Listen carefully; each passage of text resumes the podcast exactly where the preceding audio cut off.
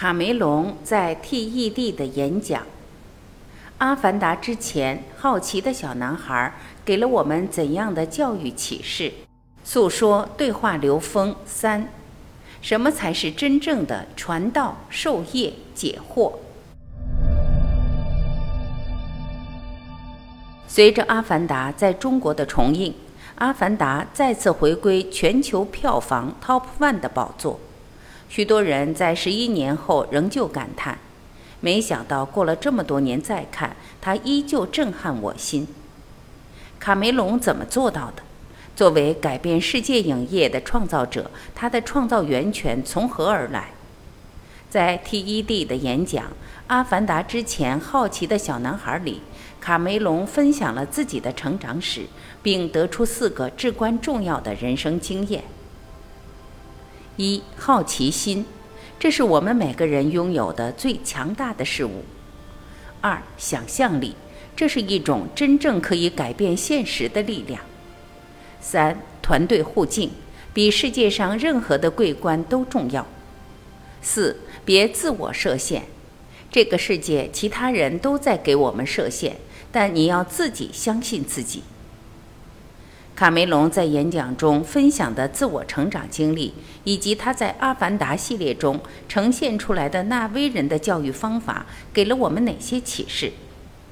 今天我们连载诉说与刘峰老师的对话三：什么才是真正的传道授业解惑？诉说。刘峰老师，前面我们通过《阿凡达一》谈了一道高考题带来的启发。又通过《阿凡达二》谈了三条出路选择带来的启发。今天我想来通过纳威人和地球人各自不同的教育方式，谈谈我们真正需要教的是什么。刘峰，在整个西方系统里面，这个教被比喻成一种传授；而在我们东方智慧里面，这种教有一个字“师”。这个师者是传道授业解惑的人，可我们已经忘了什么是传道授业解惑。用一个简单的形象给大家比喻一下：我这个手是一个三维立体的山，我用二维来表达的话，我可以投影到这个面上来画等高线。那这个二维的等高线在表达着这个山的信息，但它不是山。那么山相对于等高线来讲，它叫做智慧；而这个等高线相对于山来讲，它叫知识。所以知识和智慧的关系就这么简单。高维的信息就是智慧，投影到三维空间来就是知识；而传道就是那座山是智慧，授业就是那等高线是知识，解惑则是解答等高线和山之间的关系。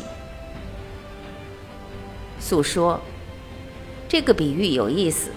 我们都在干着教学生如何画等高线的活儿，却忘了让学生们去看那座山。刘峰，是的，别忘了教育的本质实际上是在教智慧，不是在教等高线。如果说我们只教会了人认识等高线，那么人就永远不会去看那座山了。一个权威，一个真正的教育家，他是既能真正懂得山，又能读懂等高线，那他当然也能知道山和等高线之间的对应关系。当这个老师能够做到这个功能，就能够传道授业解惑。但是如果他的学生没有学会看山，只学会来看等高线，那他在教的时候，他教的看起来很复杂。小圈儿是山顶，大圈儿是山底，密的地方是陡坡，稀的地方是缓坡，那是山，这是谷底。它可以整上一箩筐的知识，看起来学富五车，满腹经纶，但结果呢？诉说，结果是这个学生越来越看不见山了。刘峰，对，因为如果这样教，不仅传道的功能没有了，解惑的功能也没有了。只剩下授业，而且这受的其实是业障的业。为什么这么说？因为他一旦固着在知识这个方面，他自己就不去真正的了解山是什么。那他教的只能是障碍自己，也障碍学生去看山的那些东西。诉说，可我们知道，真正的智慧恰恰是要突破这些业障。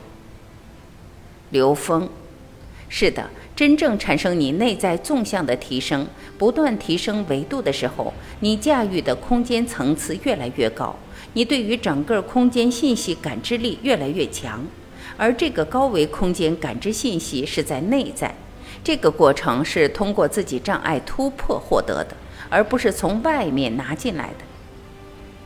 诉说，讲到这儿，我想起卡梅隆在《阿凡达》里构建了两种教，一种是地球人想要教纳威人，一种是纳威人想要教地球人，都在试图让对方接受自己的生活方式。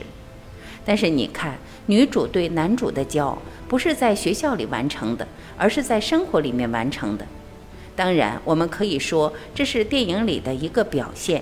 因为要构建爱情故事嘛，但是我们知道中国有一个传统的教，就是学生跟着老师，或者说弟子跟着师傅在一起生活，叫言传身教，是在一起生活的。而男主恰恰是在这样的生活里完成了自己真正的学。刘峰，我从来不关心怎么教，我只关心自己去怎么学，因为你想要别人明白，这是一个妄想。当你自己明白的时候，你就会投影出明白的人；当你自己糊涂的时候，你再怎么也投影不出来明白的人。所以，想要人家明白是妄想，真正要做的是让自己明白。那真正要让自己明白的话，我们会从现实中去，在所有的存在里面获得智慧的启发。诉说。那我想问问您哈，您自己是用哪种方式学的呢？刘峰，体验的方式、文字的方式、交流的方式等都可以学。不同的人要看哪一种方式更有效。就我自己来说，交流的方式最有效，因为就体验来说，在这个时空里面可以体验的太多了，我根本体验不过来。我认识的老师，我接触的老师太多了。每一个老师，你要真按照他或他的那个去体验一遍的话，你这一生跟他或他去体验都是不够的。但我发现，我们生活在这个时空里面，我们自己投影出来了很多很多各种各样帮我们去体验的老师。那这些老师，他对于我们的启发，实际上是特别简单的，就在一番交流性对话里面。就像此时此刻，你我也在对话。跟你对话，观电影法，我的收获也很大。这个收获并不仅仅是语言层面的，其实我们每个人在对话交流的时候，语言表达出来的这部分内容的信息和我们想要表达的信息差距太大了。但是如果你能专注的时候，他或他能表达出来的信息变成了所有。当你能够完全静下来，你专注在他或他的这个表达上，你就可以把他或他要表达的背后的那些东西直接来个转载。那是一个完整的体系。这种转载把对方一生的体验、对生命的那种历练，在那一刻你完全的全部接纳了。诉说，刘峰老师啊，我真是佩服您。用科学语境，也用现代网络用语，把这些难以理解的都表达出来了。我这还是第一次听到您说这个词“转载”。刘峰，有一次啊，一个师傅就对我说了这么一句话，说你这小子太贼了，我修了三十年的东西，让你半个小时给转载了。哈哈，其实对我来说，这是特别好的一种学的方法。我还可以用另外四个字来表达，以觉为师，就是用我们内在的觉醒跟我们的内在去关联，因为我们的内在才是最丰富的世界，宇宙它无穷尽。那关键是我们会不会问自己内在？如果我们真的会问自己内在的时候，你的内在会无限的投影出各种各样的丰盛的存在，让你去接纳。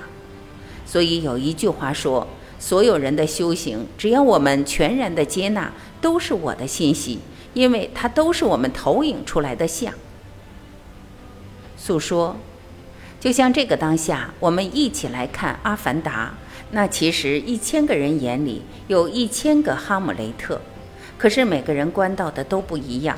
那我们能否去问自己的内在，能否做到以觉为师？其实，在这个当下，就是一个重要的觉照点，就是属于我们每个人自己的教与学。愿我们每一个师者都能真正去传道授业解惑，愿我们每一个学者都能超越业障，去看见那真正的善。